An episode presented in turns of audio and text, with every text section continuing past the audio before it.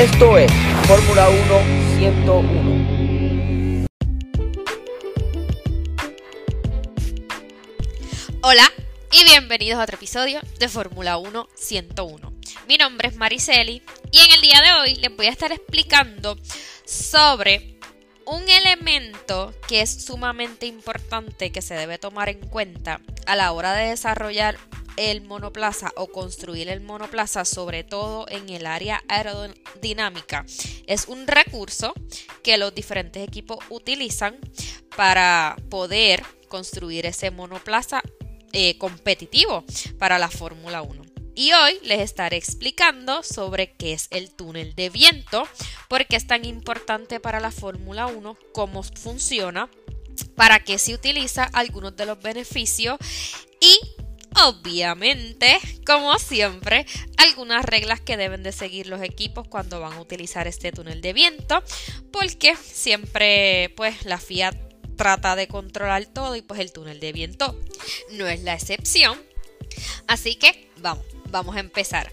Eh, el túnel de viento siempre va a tener relevancia en cada uno de los equipos, pero a medida que los test de pretemporada han sido reducidos y en esta temporada que comenzó ahora, pues solamente tuvieron seis secciones, tuvieron tres días en Barcelona y tres días en Bahrein, donde fue la primera eh, carrera. Eh, esos tres días que tuvieron en Barcelona, pues ahí pudieron probar el carro. Obviamente eso es un tiempo determinado, igual que en Bahrein. Más los equipos tienen un filming day para que pues muestren el carro. Ustedes saben, la la publicidad, pues eh, esos pocos días que tuvieron para probar el carro no, son lo suficiente para saber si la construcción del monoplaza es el adecuado o el desarrollo del, del monoplaza es el que ellos quisieron.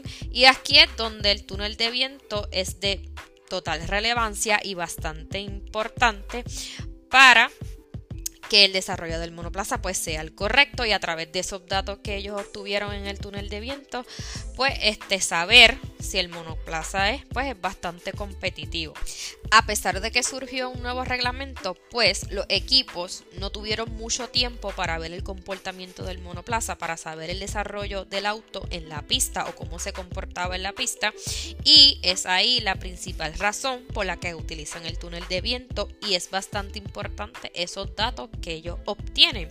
Y entonces, ¿qué es el túnel de viento? Obviamente, eh, un túnel. Imagínense un túnel, un cuarto cerrado. Eh, donde hay un ventilador gigante, hay un tipo de abanico gigante, hay unas cintas en el piso, un tipo de corredera, como las que tienen las trotadoras, ese tipo de cintas en el suelo, ellos construyen un monoplaza a una escala menor. Los equipos crean un tipo de maqueta, diseñan un monoplaza más pequeño, reducido, el modelo no puede superar el 60% del tamaño real del auto de Fórmula 1 y algunos lo hacen de material de metal y también le colocan diferentes sensores para que las lecturas sean, sean las, las correctas. Entonces, ¿cómo funciona este túnel de viento? Pues colocan el monoplaza, la maqueta del monoplaza en la cinta, simulan el movimiento del auto, como si ellos están tratando de recrear las condiciones de la pista, las condiciones que podría tener ese monoplaza en un circuito. Y lo que hacen es que pues ponen ese modelo de bien parecido al, al, monoplaza que ellos quieren diseñar, lo colocan en esa base giratoria, entonces prenden el, ventilador y dejan pasar esa corriente de aire sobre el monoplaza. Y esta herramienta lo que permite es estudiar el efecto que tiene el flujo del aire sobre el monoplaza. Cómo se comporta ese monoplaza a través de ese viento. Y esto es bien importante a la hora de poder construir un monoplaza y que la aerodinámica sea efectiva, porque como les había mencionado en otros episodios, el motor, la aerodinámica son bien importantes. Estos autos pues eh, pueden tener unas velocidades súper altas y el aire es un factor a considerar porque siempre va a estar ahí. Lo que hacen es que estos datos de simulación van a tratar de buscar eh, una combinación perfecta entre lo que es la aerodinámica y la velocidad. A ver si lo que ellos diseñaron realmente funciona, si esa idea pues puede funcionar en esta competencia, si se debe hacer una actualización o algunos cambios dentro del monoplaza. Es bien importante el análisis de estos datos porque lo que se busca es que la aerodinámica sea buena, porque cuanto mejor sea la aerodinámica, más agarre va a tener el monoplaza. Sobre todo lo que se busca que tenga mayor agarre en las, en las curvas. Y una de las cosas que también se trata de evitar es el drag, sobre todo en las rectas. Yo le había mencionado en un episodio anterior donde hablamos de la carga aerodinámica y cómo funcionaba, que el agarre, este, el downforce, lo que trata es para que el carro se mantenga pegado al asfalto, mientras que el drag es la resistencia del aire. Eh, obviamente esos monoplazas van esos monoplazas van a altas velocidades y pues el aire, la resistencia del aire es lo que te empuja hacia atrás y lo que se trata de es evitar ese drag cómo ese monoplaza puede superar o cómo puede atravesar ese aire para que no le afecte en su velocidad. Con los datos pues del túnel de viento, entonces ahí ellos con esa colección de datos eh, van gestionando y verificando eh, cómo es el comportamiento del monoplaza, su desarrollo y lo que tengan que arreglar para que entonces funcione de la manera que ellos desean, simulando pues las condiciones de pista que no necesariamente va a ser igual. El túnel de viento sí te va a tratar de, simular condiciones pues que van a tratar de ser específicas o un poco certeras a lo que te puedes encontrar en el circuito, pero no necesariamente van a ser igual. Una cosa es un simulador y otra cosa es la vida real. No va a ser necesariamente lo mismo. Les quería mencionar que junto con el túnel de viento hay otra simulación que se realiza en combinación con esta y se llama el CFD o el Computational Fluid Dynamics o dinámica de fluidos computacional, como lo traduje en español. Es una simulación más compleja, pero también los equipos lo utilizan para medir el flujo del aire o este cómo se comporta el aire en, el monoplaza. Eh, son programas para extraer este, diferentes datos, eh, sobre todo cómo es el comportamiento del aire en el monoplaza. Es como un túnel de viento pero digital en una computadora es, es, bastante complicado, se necesitan unas ecuaciones complicadísimas según lo que leí, eh, necesitan una computadora súper fuerte que sostenga esos software, se recrea un diseño 3D y pues se utilizan ecuaciones para la simulación del flujo del aire. Son programas que se utilizan para extraer un sinnúmero de datos, obviamente con esta recopilación de datos ellos pueden y conjunto con el túnel de viento pues pueden saber este cuán, cuán efectivo puede ser la construcción de su monoplaza o también los cambios que deben crear o si funciona o si va a funcionar eh, para las condiciones del circuito que se recrean en estas simulaciones. Pero como les dije, no necesariamente puede pasar en una carrera. Entonces, ahora vamos a ver cómo eh, los equipos utilizan el túnel de viento y cuáles son las reglas que la FIA estipula para la utilización del túnel de viento. Vamos a comenzar con que hay un tiempo estimado para eh, la utilización del túnel de viento y el tiempo se decide según eh, quedaron en el campeonato de constructores. El más bajo que queda en el campeonato de constructores es el más tiempo que va a utilizar el túnel de viento. Y el que quedó en primer lugar, el que ganó el campeonato, es el menos que utiliza el túnel de viento, para que sepan, para que vean.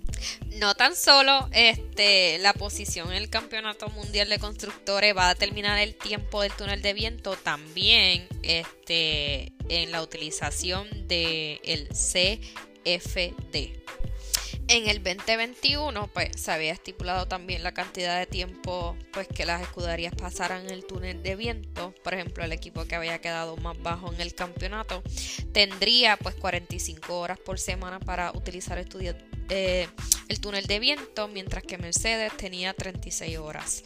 Eh, en el 2022, la FIA se volvió un poco más estricta y decidió aumentar eh, la hora eh, las horas trabajadas en el túnel de viento a los equipos que pues estaban más bajos en el campeonato y pues los que ganaron pues se redujo el tiempo. Ahora mismo pues en el 2022 este el, tiempo iba a ser un poco más extenso para el equipo que quedó por debajo en el campeonato mientras que el equipo pues que se llevó el, el campeonato solo podría tener 28 eh, intentos por semana esto se trabaja mayormente por por ciento según lo que estaba leyendo y pues en el 2021 pues el por ciento era que iba, iba a tener un 22.5% más tiempo que el que terminó primero, o sea, iba a tener mucho más tiempo que, que el campeón.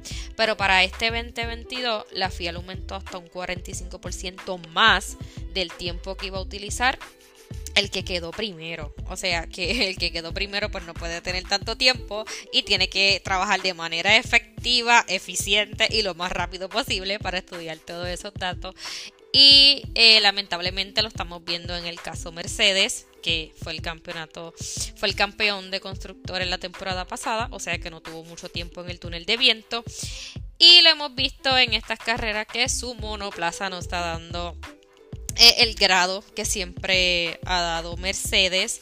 Al principio de los test de pretemporada, ellos llevaron precisamente en Barcelona, ellos llevaron el diseño de un monoplaza que es totalmente diferente al de ahora, porque según ellos en el túnel de viento pues iba súper mejor, pero hemos visto que no ha sido nada de efectivo por eso les digo que una cosa es el simulador o las simulaciones que se hacen en el túnel de viento y la otra es la realidad en los circuitos. Ahora bien, se preguntarán si los equipos tienen túnel de viento o si todos los equipos tienen túnel de viento. La construcción de un túnel de viento es sumamente costoso, es algo súper gigante según las fotos que vi. Y sí, hay algunos equipos que tienen sus propios túnel de viento, como es el caso de Mercedes, Red Bull, Ferrari. Y hay otros que utilizan este otros túnel de viento como McLaren, utiliza el túnel de Toyota.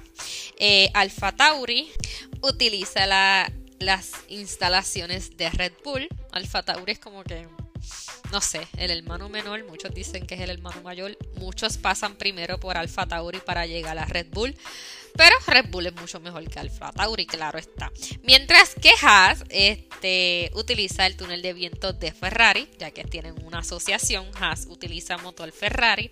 Y lo que dicen por ahí es que Ferrari pues, este, se benefició de los datos de Haas. Haas estuvo mucho tiempo en el túnel de viento, obviamente porque eh, quedó bien abajo en el campeonato de constructores y eso lo ayudó a construir un carro eh, bueno que le dicen el Ferrari blanco. Está dando resultados en esta temporada. Así que le dicen así, el Ferrari blanco. Vamos a ver qué sucede, porque se supone que los equipos no se compartan datos, eso es ilegal. Este, pero nada, ha puntuado en esta temporada, cosa que en la temporada anterior no hizo, le fue fatal, así que vamos a ver cómo evoluciona este equipo. Nada, hasta aquí este episodio, espero que les haya gustado, así que nos escucharemos en la próxima. Hasta luego, bye.